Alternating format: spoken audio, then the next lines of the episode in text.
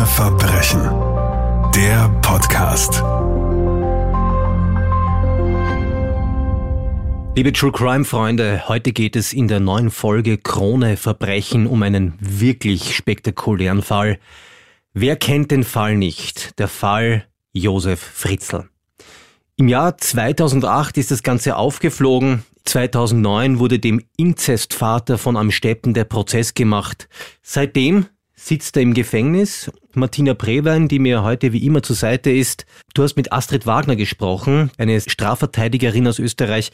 Sie hat ein Buch geschrieben über Josef Fritzl. Es nennt sich Die Abgründe des Josef F. Bevor wir jetzt auf dieses Buch zu sprechen kommen und du uns auch äh, erzählst, was Astrid Wagner dir alles erzählt hat, wie sie ihn erlebt hat, Vielleicht ein bisschen zusammenfassend. Aus Datenschutzgründen wollen wir auf keine Details eingehen, was diesen Fall betrifft. Aber kannst du für Leute, die womöglich nicht wissen, wer Josef Fritzl ist, zusammenfassen, was diesen Fall ausgemacht hat und warum er so besonders spektakulär ist und warum er vor allen Dingen auch für weltweite Schlagzeilen gesorgt hat damals. Also in Amstetten hätte eigentlich niemand gedacht, dass, dass er zu irgendeiner bösen Tat fähig wäre oder so. Ja, also er hat dann nach außen hin ein relativ normales Leben geführt, war eben beruflich sogar ziemlich erfolgreich. Äh, zuletzt war er in der Immobilienbranche tätig. Früher hat er als Bauingenieur gearbeitet bei einer großen Baufirma, ist dadurch auch viele in der ganzen Welt herumgekommen. Dazwischen hat er in Linz gelebt, mhm. also in seiner Jugend, und hat dann schon dort Vergewaltigungsdelikte begangen und mhm. ist dort auch äh, in Haft gesessen. Das wusste bei einem Städten niemand, ja. Und er ist dann irgendwann zurückgekehrt nach Amstetten und ist eigentlich mit einer angeblich weißen Weste sozusagen hat er dort wieder sein Leben begonnen, ja. Diese Tat ist eben wirklich eine ganz monströse Tat. Er war ja verheiratet, ist noch immer verheiratet, hatte mehrere Kinder mit seiner Frau und hat eine seiner Töchter, also wie sie dann 18 Jahre alt war, hat er sie im Keller seines Hauses in Amstetten in diesem Verlies eingesperrt und das Ganze 24 Jahre lang und hat ihr dort fürchterliches angetan, sie auch sexuell missbraucht, dann mit ihr auch mehrere Kinder gezeugt. Seine Enkel und gleichzeitig auch seine eigenen Kinder somit. Aus Opferschutzgründen wollen wir über die grauenhaften Details nicht sprechen, haben wir vor Aufnahmebeginn uns ausgemacht und springen deshalb auch gleich ins Jahr 2008, wo der Fall dann aufgeflogen ist. Seitdem sitzt Josef Fritzl im Gefängnis und es existiert nun ein Buch über ihn. Er hat äh, im Laufe der Jahre Memoiren geschrieben, hast du mir gesagt. Und Astrid Wagner hat daraus ein Buch gemacht. Wie kam es dazu eigentlich? Also man muss sagen, also er hat dann 2009 seinen Prozess gehabt. Ja. ja. Äh, er wurde dort zu lebenslanger Haft plus Einweisung in eine Anstalt für geistig abnorme Rechtsbrecher verurteilt. Also das heißt, die Gutachterin Heidi Kastner, mhm. Gerichtspsychiaterin Heidi Kastner hat ihn untersucht und hat festgestellt, dass er eine schwere Persönlichkeitsstörung hat, narzisstischen, sadistischen Tendenzen, ja. Aber diese Persönlichkeitsstörung war natürlich auch verantwortlich dafür, dass er so etwas überhaupt gemacht hat. Allerdings nicht in dem Maße, dass er für unzurechnungsfähig hätte erklärt werden mhm. können. Also das heißt, er gilt als zurechnungsfähig, er wusste genau, was er tat, wie er dieses absurde, wie er immer gesagt hat, dieses Doppelleben geführt hat, mhm. ja, also eines oben, eines unten, ja, so hat er es immer selbst genannt. Und eben 2009 war dann dieses Urteil. Seitdem sitzt er in der Justizanstalt Kremsstein, also im größten Männergefängnis Österreichs ein. In der Maßnahmenabteilung also, wo psychisch gestörte äh, Täter untergebracht sind. Warum hat er sich an Astrid Wagner gewandt und mit welchem Anliegen?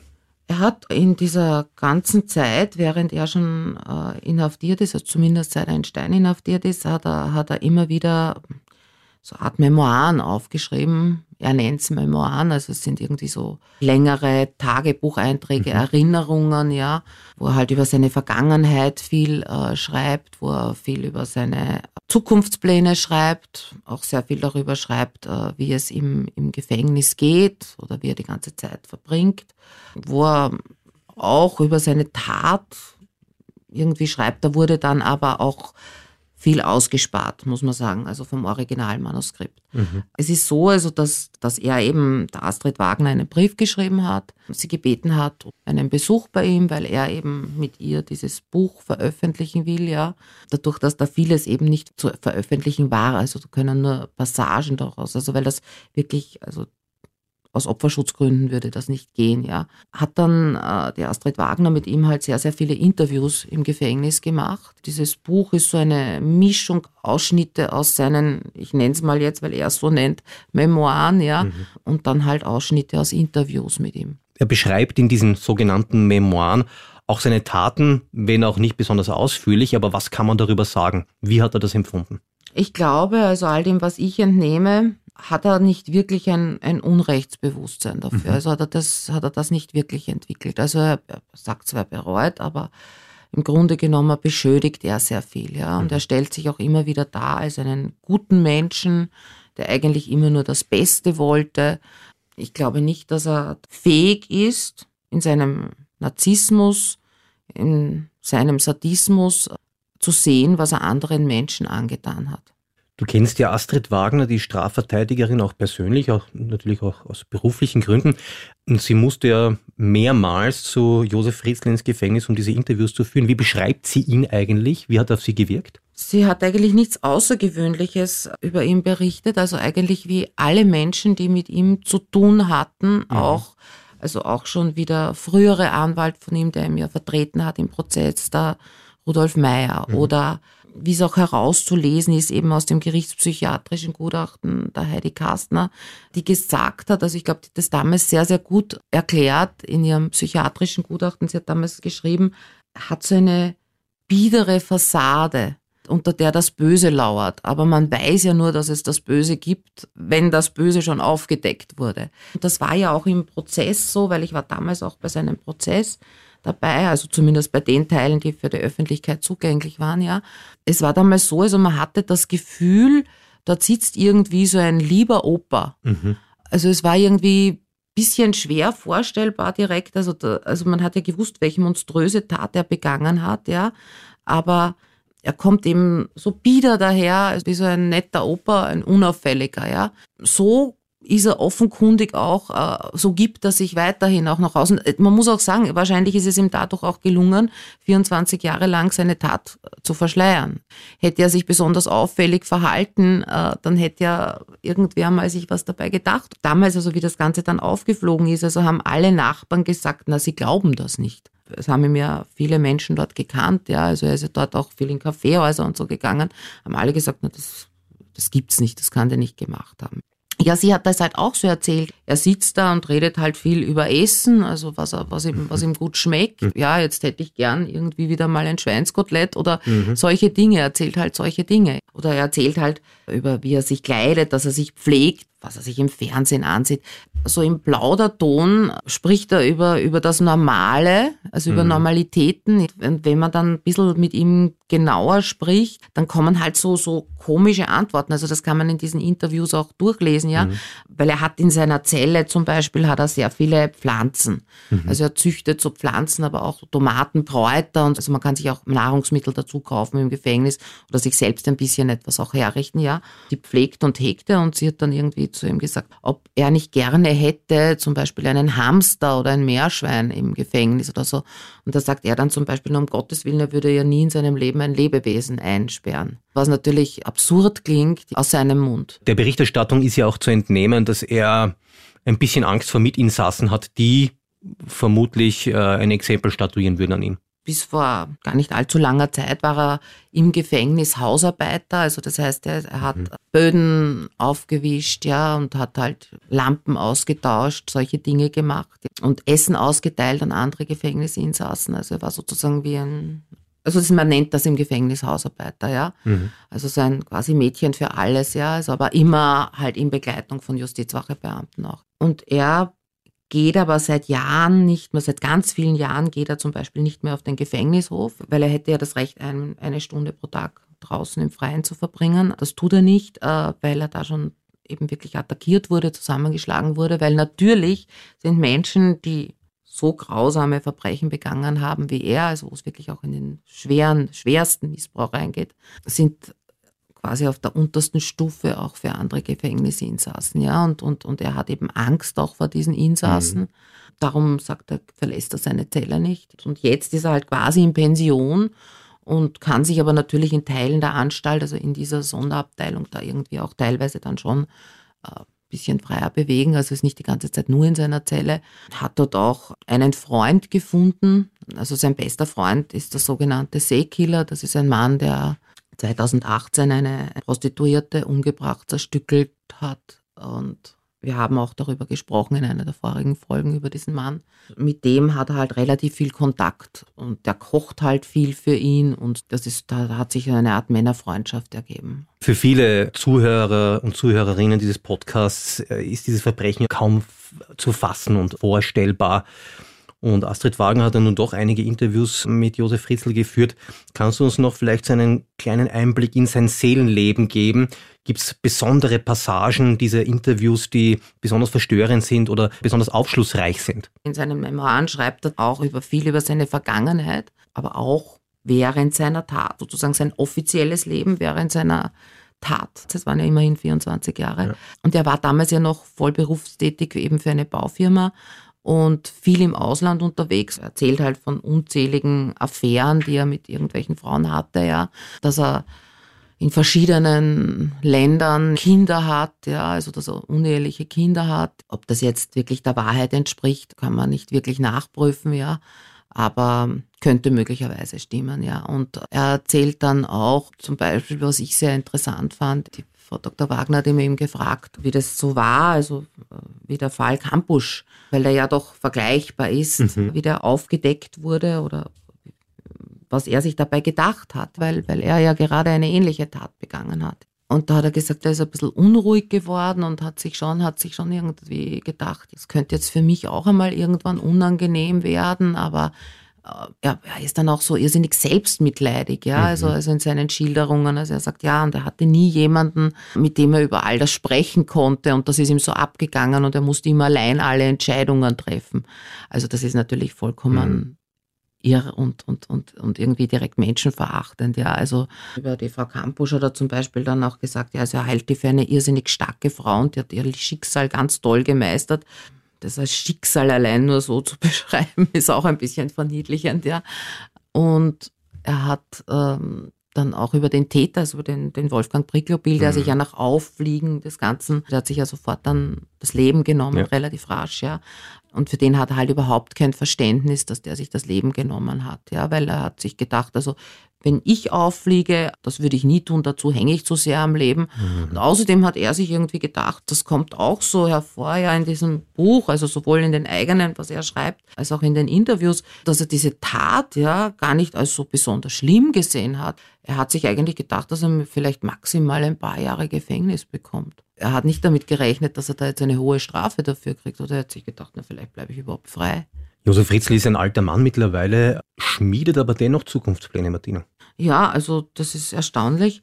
Es hat ja damals, also wie das Ganze aufgeflogen ist, ja, seitdem hat ja seine Ehefrau keinerlei Kontakt mehr mit ihm. Also sie hat dann sofort jede Verbindung zu ihm abgebrochen, hat ihn auch nie im Gefängnis besucht. Er sagt aber nach wie vor, also die ist der wichtigste Mensch in meinem Leben und äh, man kann doch so eine jahrelange Ehe und, und, und also also er würde sich jetzt nicht von ihr scheiden lassen und er hat noch immer eine, eine tolle Beziehung zu ihr. Sie war trotzdem die wichtigste Frau in seinem Leben. Er spricht von Plänen, dass er also er glaubt auch, dass er irgendwie nach draußen kommen wird, also dass er wieder in Freiheit entlassen wird, dass er dann mit ihr zusammenziehen könnte, sogar in eine Wohnung nach Amstetten und dort möglicherweise wieder ein Geschäft aufbauen könnte. Also er hat da schon sehr unrealistische Pläne, ja.